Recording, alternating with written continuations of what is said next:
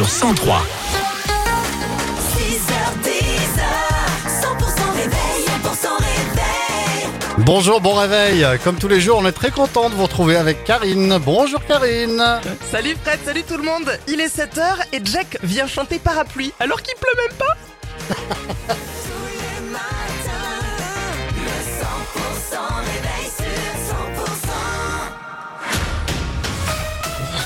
L'actu dans votre région, c'est avec Pauline Chalère. Bonjour Pauline. Bonjour Fred, bonjour à tous. Le youtubeur toulousain Papacito sera jugé ce mercredi devant le tribunal de Paris dans l'affaire des vidéos menaçantes envers le maire de Montjoie dans le Tarn-et-Garonne.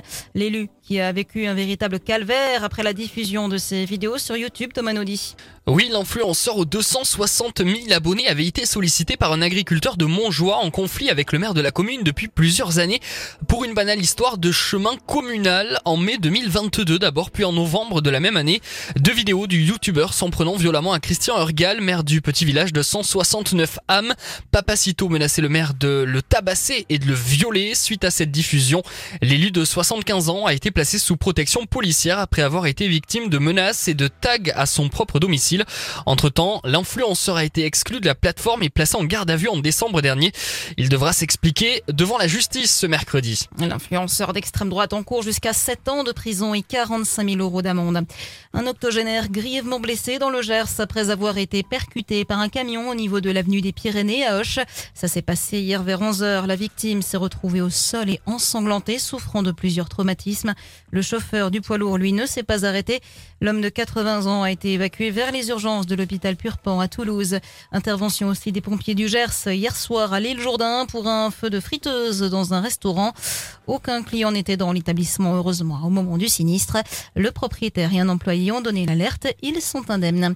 Gabriel Attal a entendu parler du Tarn-et-Garonne hier au Salon de l'Agriculture à Paris. Le Premier ministre y a passé toute la journée.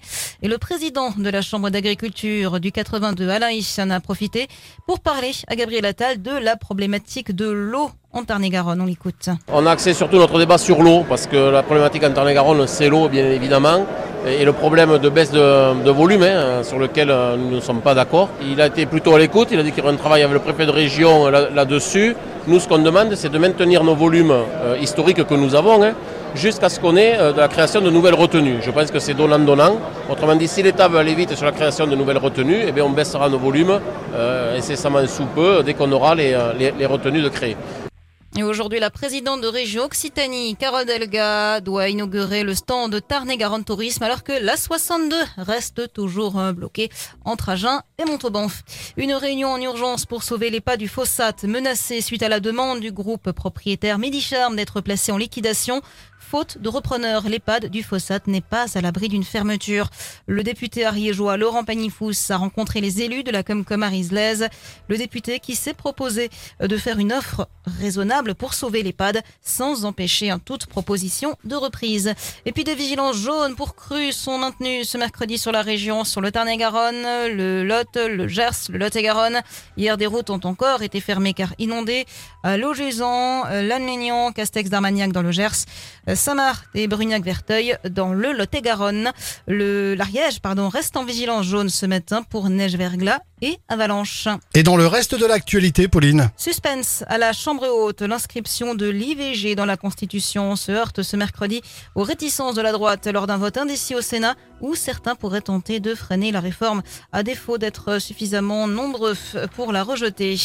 Porté par l'engouement des Français pour le train mais freiné par l'inflation, les grèves et un parc TGV limité, la SNCF présente ce mercredi ses résultats financiers pour l'année 2023 qui devraient être moins bons euh, que ceux de 2022 selon le PDG du groupe.